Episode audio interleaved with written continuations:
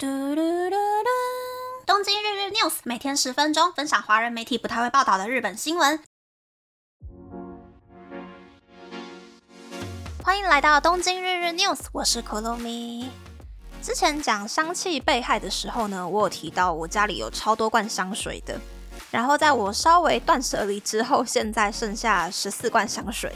但是呢，最近我发现我喜欢的味道居然变了。我以前喜欢的是那种淡淡的果香、花香调，例如像是周马龙的英国梨与小苍兰，或者是 Chloe 的女性淡香精。疫情期间，我比较喜欢的变成是没有那么甜，有一点点成熟的花香调，像是宝格丽的 Crystalline。可是现在呢，不知道为什么我比较喜欢中性的味道，或是比较沉稳的木质调，例如。周马龙的鼠尾草与海盐呐，跟我最近每天喷的心头草 Nonfiction 的 Central Cream。虽然我的喜好好像改变了，可是这不代表我以前喜欢的味道被我淘汰喽。我还是很喜欢以前的那些味道，只是很感慨，随着年龄还有历练，除了衣服还有随身用的东西呢，就连用鼻子闻的香水也会改变耶。我手边目前还没有被我换掉的，应该就是基础化妆品跟保养品了吧。看来我接下来要好好的维持现在的肤况，才可以省掉去思考下一次脸上用的东西要换成哪一个牌子的时间。然后呢，我觉得最近唐奇阳的十一月星座运势，还有简少年的十月农历生肖运势，对我来说啦，好像还蛮准的。我现在真的是进入一个工作忙碌期了。上个礼拜吧，我好像说过，我现在在找 IP 要合作办活动的事情，意外的进行的还蛮顺利的呢。感觉好像可以一路忙到明年春天之类的，只不过一个人要当两个人用。可是仔细想想呢，可以花公司的钱做公司从来没有做过的活动，然后顺便更新我的履历表，还有机会可以花公司的钱出差呢，就觉得嗯，好像还不算太差，至少也不会被当成办公室的米虫，每天都在找工作很无聊那样子啦。所以这个冬天呢，看来我好像应该要好好的照顾我的身体，不可以感冒，不可以生病了。那接下来我要来讲一个懂了之后会觉得嗯，好像水很深的一个新闻。最近因为建筑原物料不断涨价，都市地区的房价也不断飙升，即使是都市近郊也不例外。这一波涨势也连带带动了中古屋的交易量，让很多想要买房的人越来越难买房。但是最近在千叶县的郊区出现了很多低价房屋。例如，位于千叶县东北边成田市仓水的县界分让地的新城屋，附近几乎没有公车可以到达，生活机能非常不好的区域，却在大约五年前开始出现了许多三十平开价日币两千五百万元的新建公寓。又或是在千叶县八街市周边，这几年有很多屋龄不满三十年的中古屋，以日币两百到三百万元成功出售的案例。的确，日本有许多空屋被闲置着，有人能够买下空屋，活用空间是一件好事。但是被空了那么久都没有人居住的房子，搞不好是所谓的欠线地住宅。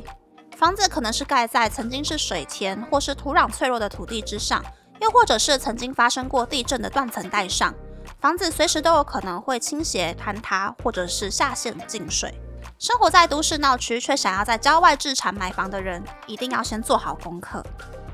嗯，这是一个有很多复杂用语的新闻。后面说的欠线地，中文其实就是所谓有缺陷的土地的意思。盖在欠线地上面的住宅，可能是土壤下陷坍方的土地，又或者是低于水平面、很容易淹水的土地。但是说真的，除非是当地人，不然外地人很难知道这一些情况。虽然日本的法律有规定不可以交易欠线地、欠线住宅。但就是会有那种恶劣的房仲会卖欠线不动产，有很多疫情之后开始远距上班的东京天龙人，贪图便宜的话呢，就很容易买到欠线住宅。不过界限分让地的房子，我觉得是水最深的，因为县界分让地的房子风险超高，但是合法。先来解释县界分让地的意思。分让地是指建商把一整块大的建地分成一小块一小块的独栋或者是公寓房屋卖出去的意思。分让地、分让住宅是非常常见的字眼，可是县界分让地就不一样了。造成县界分让地的起因呢，要回溯到七八零年代，日本经济起飞，战后婴儿们开始上班，有钱要买房子的时候，就有很多很多建商盖了一大片一大片的住宅区。日本郊区的郊区，以东京来说呢，就是千叶县的超级边边呢，那一带就盖了很多当时的大型住宅区。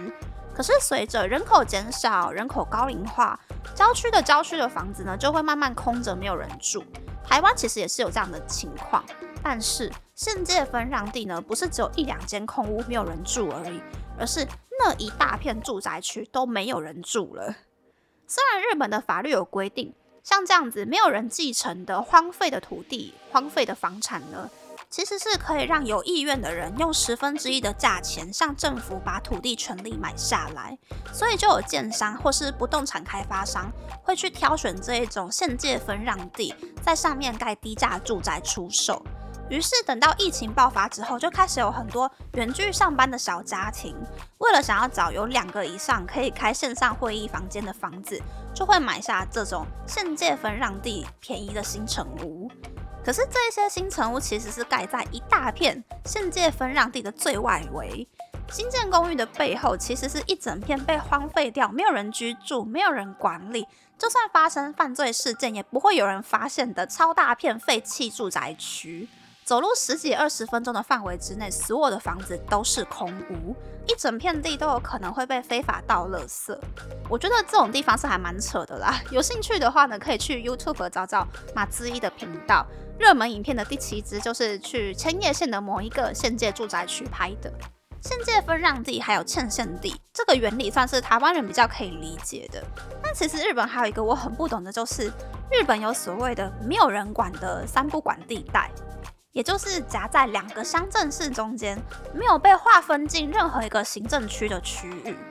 这是因为呢，没有地方政府想要拥有一大块县界住宅地，看着一大堆空屋，不知道该如何是好，然后还有可能变成犯罪的温床。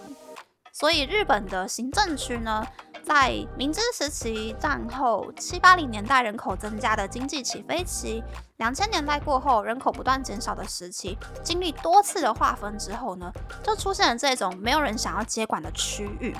住在这个区域里面的人呢，可能就没有国小国中可以读。那如果出事情的话呢，警察跟消防队搞不好也不会理你。道路之类的公共设施，可能从七八零年代过后就再也没有被维修过。虽然普通的外国人应该是不会住到这种三不管地带啦，但是其实日本还有蛮多个这种没有人管的区域。这件事情我觉得还蛮扯的，以一个已开发国家来说是非常令人匪夷所思的现象。那么，那么这次的分享就到这边，不知道大家喜不喜欢这样的节目呢？欢迎大家留言和我分享你的想法。喜欢这个节目的朋友，可以在 Apple、Spotify、s o n KKBox、First Story、Mixer Box 等 Podcast 平台和 YouTube 订阅《东京日日 News》，多多按赞、评分，或是在三岸想要赞助这个节目，还可以在 Instagram 或 Search 追踪《东京日日 News》Day Day Tokyo 的账号哦。拜拜。